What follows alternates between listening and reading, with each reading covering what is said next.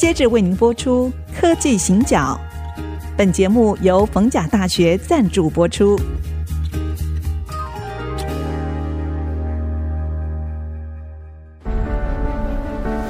从区域情势、产业变迁到文化体验，娓娓道来全球供应链的故事。欢迎收听《科技行脚》。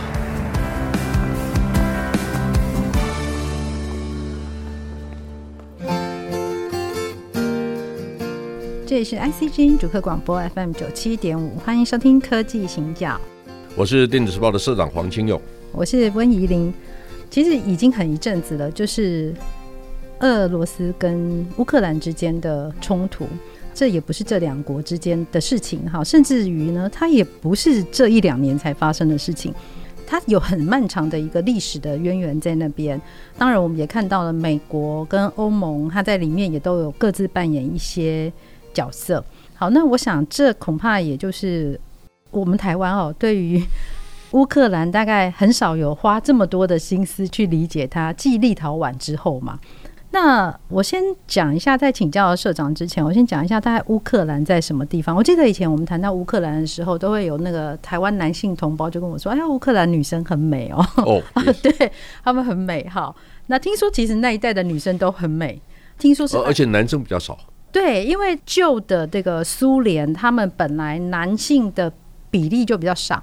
听说哈，我曾经听说，我们有科技公司派驻在那个莫斯科的工作人员告诉我，他说，因为他们俄国有很多男性会酗酒，对，所以有很多其实是很年轻就会过世。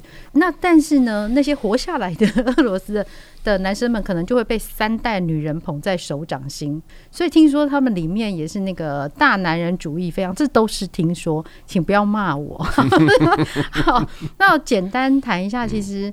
对于这件事情哦，不晓得社长在看的时候，因为我们在过去几集的节目里面，我们谈到了很多的地缘政治，嗯，我们也谈到了供应链的问题，谈了很多这些问题的时候，从你的角度出发，你在看这件事的时候，你会建议我们应该从哪一些观点可以切入？当然有一些是短期之间国际战略的问题、国际政治的问题，哈。那如果大家愿意哈，用比较宏观、比较宽广的角度来看整个欧洲的话，那我跟大家报告哈，欧洲基本上是斯拉夫人、日耳曼人跟拉丁语系的人三个不同系统的人在争夺整个欧洲的资源。举个例子来讲，带领英国在二次大战打败希特勒的丘吉尔，他讲过一句话，他说：“英国过去四百年的战略。”都是避免低地的国家被中欧的大国所垄断、所掌握。嗯，低地国家是谁？荷兰、比利时、卢森堡，对吧？对。中欧的陆地大国是谁？德国。德国跟俄罗斯。俄罗斯。好，所以很清楚吧。好，所以大家知道，每一个国家生存下来都有它的战略跟它需要思考的地方。台湾呢，很幸运，我们四周都是海。所以我们也知道我们怎么活下来，或者方法是什么。好，但是呢，对于内陆国家来讲，他必须要四面八方的去理解他要面对的问题。啊，比如说，我们要回到俄罗斯跟乌克兰这两个国家之间的纷争。嗯，因为我们知道，哎，大家知不知道，美国的小麦很多是来自乌克兰。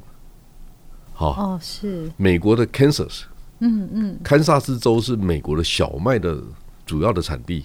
对，你知道堪萨斯州很多是俄罗斯的移民。哦，是啊，哎，yes，哎，所以我们对于世界的理解，也许我只是说趁这个机会让跟大家分享一下。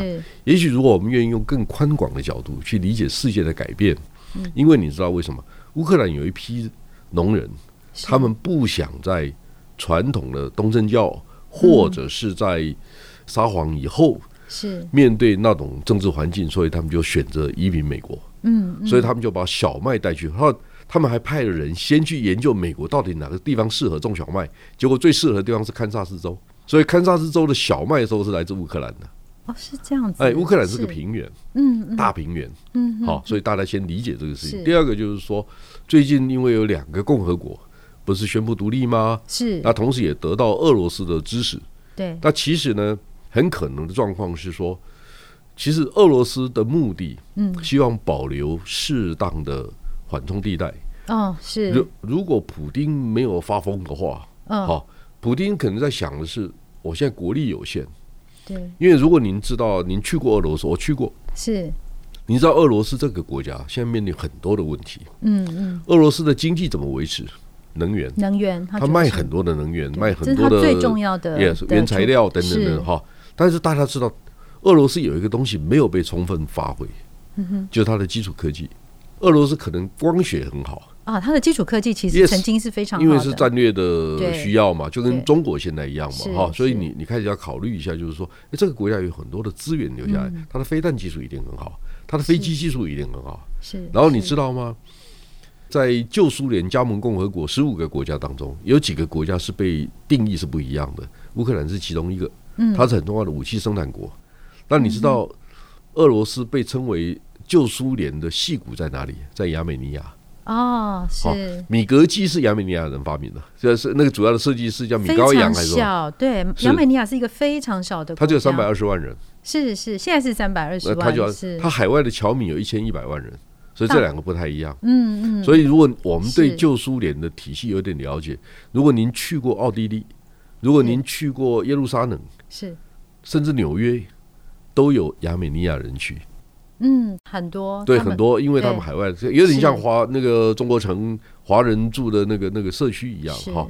所以我们对旧苏联整个苏联的理解。嗯，我希望大家能够更宽广一点。好，那乌克兰呢？因为选择了民主自由、投票选举等等等等，哈，他就认为说他应该往西方靠拢。是。那因为俄国把克里米亚打下来以后啊，对，乌克兰当然芒刺在背嘛，所以他就想加入北欧嘛，呃，北非嘛，啊，那个 NATO，对 NATO，北欧，北约，北约，北约组织，北约组织嘛，他就想加入，来寻求西方国家的保护。是。但这个对俄罗斯来讲是。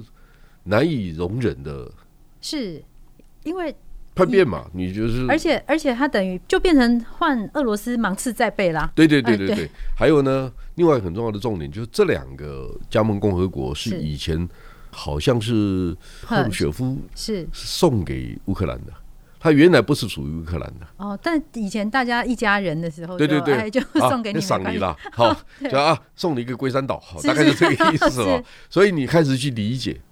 那个是过去随性的一个动作，因为反正自己人嘛。他在乌克兰的东边，对对对对，在在那个那个克里米亚半岛旁边嘛，对不对？所以你开始去理解这些国家之间的关系错综复杂，是而且人类的之间的这种纷争、认知的差异、语言、宗教，所以那那边的人讲俄罗斯语的比较多，所以你就开始要面对，就是说，哎，如果你是全部是讲什么语的，你当然会觉得那个我跟谁比较亲近嘛。这很自然，这很自然的事情，这是很自然的。所以呢，有一部分的政治人物就希望说消灭那种语言，然后让大家回归到某一种独立或者是单一的思维。是。好，那那我们又认为说啊，生活的多样性本来就是生活的乐趣之一嘛，哈。而且语言文化本来就不是你硬可以用政治手段去。但是很多的问题就是出现在这种认知上面的。对。那很多人觉得，哎，我这样做是对的。那你为什么不不这样想呢？嗯，好，你没有异地而处，是啊，所以你叫最后的回回到一个对于我们的核心价值的认知是什么？是，如果我们今天理解，我们要一个自由民主、独立思考、独立的人格这样的一个社会。那你肯定选择某一种。第二种，你说啊，我选择的是血统，我选择是文化，我选择什么？那这是另外一种。是，大家可能可以有不同的选择，只是说你要去理解你为什么做这样的选择。嗯，好。然后第二个，不同的世代，它有不同的差异。其实呢，我以前曾经跟我们的前总统马英九真正谈过这个事情。是，我就是说，哦，因为他有一天时间有时间跟我哈拉聊天，我就跟他讲说。我们家世代可能都不太一样哦，因为我祖父是统派的，他是台湾文化协会的成员，他想回归祖国。我父亲那一代一百年前，对，那是一百年前。一百年。那我父亲那一代是因为日本殖民台湾，而且是军国主义最盛行的时代。是。那我跟他说我是国民党教的，但我儿子是民进党教的，你要给我们什么？我就这样问他。啊，对啊，是我问的很合理嘛？我就说我是个老百姓，是民主社会的老百姓是有权利问责，就是。请问一下，你要给我什么东西？嗯，因为我缴税嘛，哈，但我不是不合理的去问这些问题，我只是说。你是个政治领袖，你可不可以告诉我，嗯，你怎么去思考这个社会？你怎么去演化这个社会，让它走向更美好的社会？这个 是这是他责任啊！对对对，就是我的我的基本问题是这样子。我并没有说，哎，你要听我的或者干什么，那我没有这个意思。所以我们去理解社会的改变，它有很多不同的阶段。是，我觉得过去的一百年，所以我其实有一个心愿，嗯，我想把这一百年写下来。是，有 有有，我心愿很多了，不好意思。呃，有，我知道还有一百个国家，一百本书啊，非常非常多。其实我们刚刚整个，如果是从历史的、社会的、文化的，甚至于是民族的观点，我们去看俄罗斯跟乌克兰之间的事情，就可以知道说，其实有很多的角度，而且有许多需要深入了解的部分。好，那我们先休息一下，待会儿再回来继续来请教社长。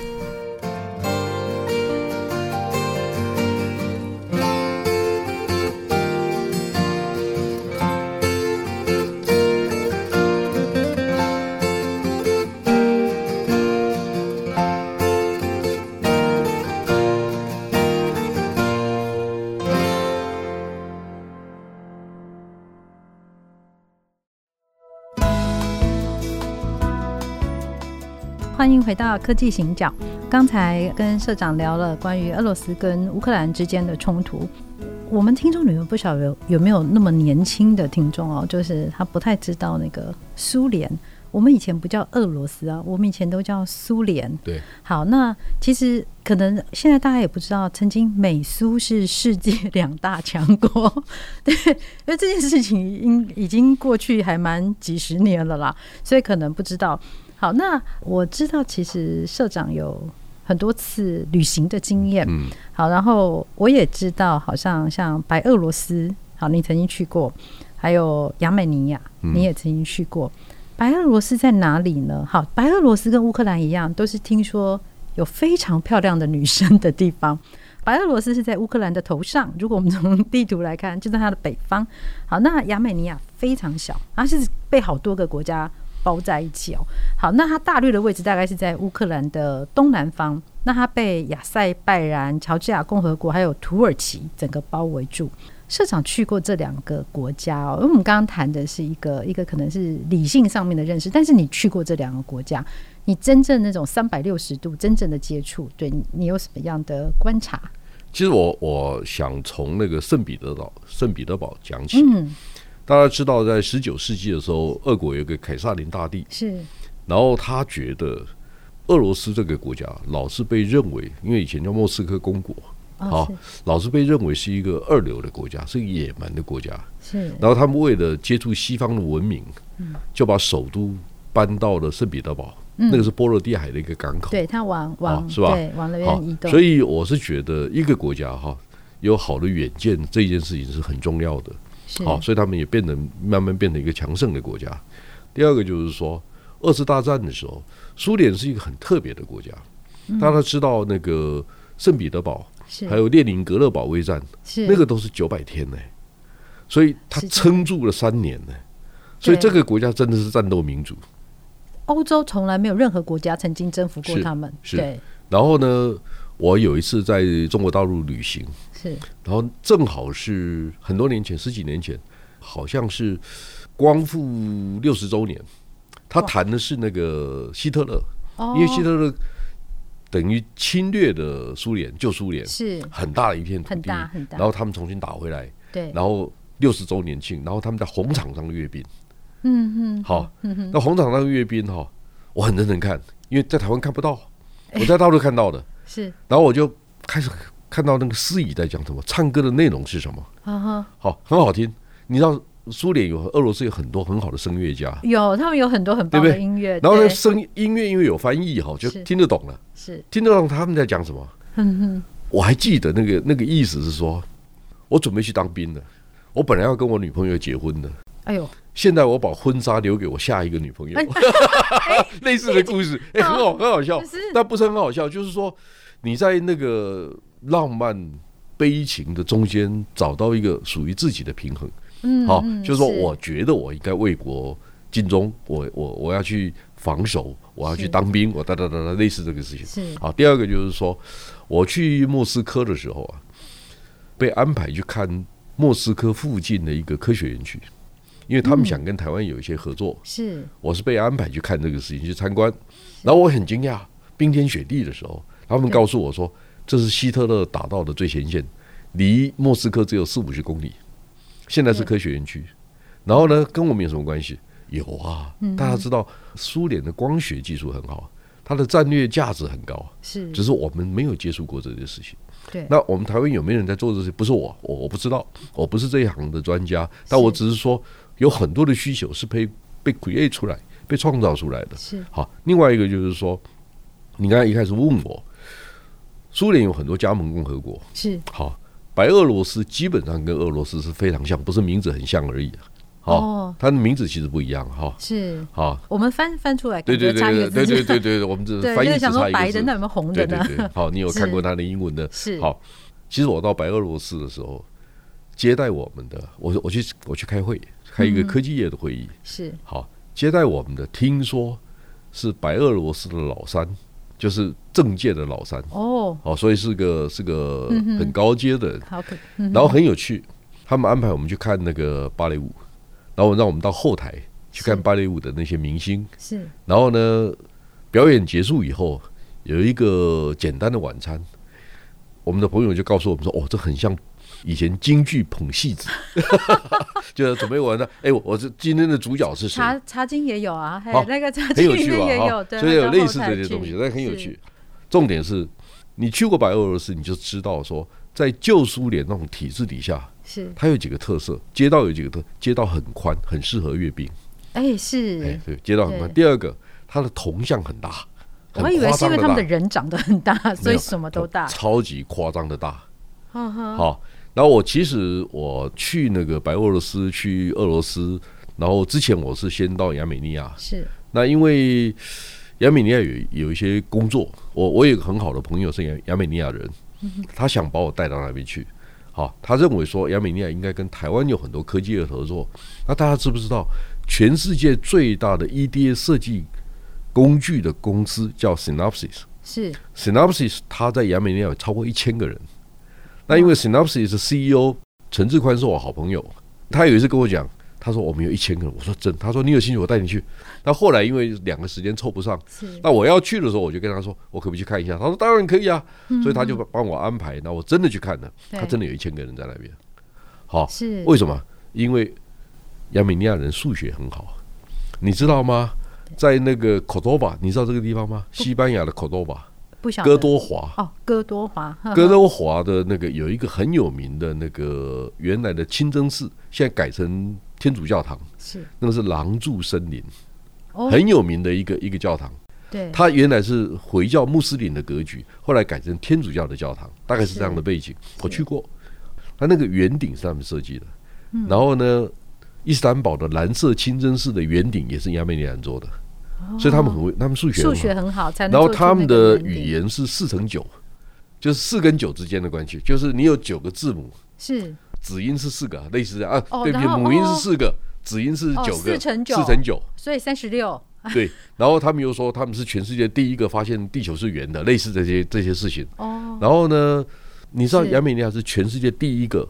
把基督教列为国教的国家，有这个有，嘿，这个倒是有看到，是。然后它旁边通通都是伊斯兰教，对对对对对，所以他只有他们没有石油，很怪的，哎，真的他们就没有石油。是。然后呢，亚美尼亚这个国家哈，它如果没记错，它大概在三万平方公里左右，比我们小一点，对，大概是我们的九成大，台湾的九成大，被包围住，但它被包围住不止这样子，嗯哼，它只有百分之四的土地是平的，哇，百分之九十六是山区。是，就大家开始想象一下，就是说，如果你知道库德族，嗯嗯，辛苦的地方在哪里？是，因为他们生活在山区，是悬崖。我这样比喻好了，它比较像我们的清境，清境农场是，就是一个部落一个部落，对，然后你要跨过山，你才能沟通啊，等等等等哈。我推荐大家几本书，有一本书叫《交汇的所在》，那一本书就在谈亚美尼亚。好，第二个有一本书叫做《父亲的失乐园》。这个是在坦亚美尼亚旁边有一个库德族的区域里面住了两万个犹太人，是，结果过了两千年以后被发现，他们讲的是耶稣的母语亚兰母语。哇，然后呢？对，因为一九四八年以色列不是独立了吗？然后他这两万人呢，就发现跟隔壁的穆斯林就开始格格不入了。对，他们就离开。嗯，然后离开，但是那个离开的那个父亲呢、啊，就很想念自己的家乡，因为那个就是他他小时候长大的地方。后来他的儿子呢，到南加大念书，变得语言学的专家，因为当他发现他讲的是。耶稣的母语是亚兰文，然后他后来就开始那个，就变成一个很棒的一个语言学的教师，然后也变成一个世界级的很很棒的一个教授。然后后来他把他他的父亲带回去，他念的是他讲的是这个故事，父亲的失乐园。是，所以我们其实刚刚社长跟我们分享，已经不只是他自己的旅游经验，我们这边还有参考书，我可以重复一次：教会的所在以及父亲的失乐园。其实我们经常会透过旅行去认识一个地方，那但是阅读也是一个非常好的方法。如果我们现在还没有机会可以到那边，说不定可以先从书籍开始。好，我们可以从这边开始认识一个我们所不认识的国家，然后它背后的文化以及它许许多多的故事。那我们的节目今天就进行到这里，谢谢大家收听，再见，再见。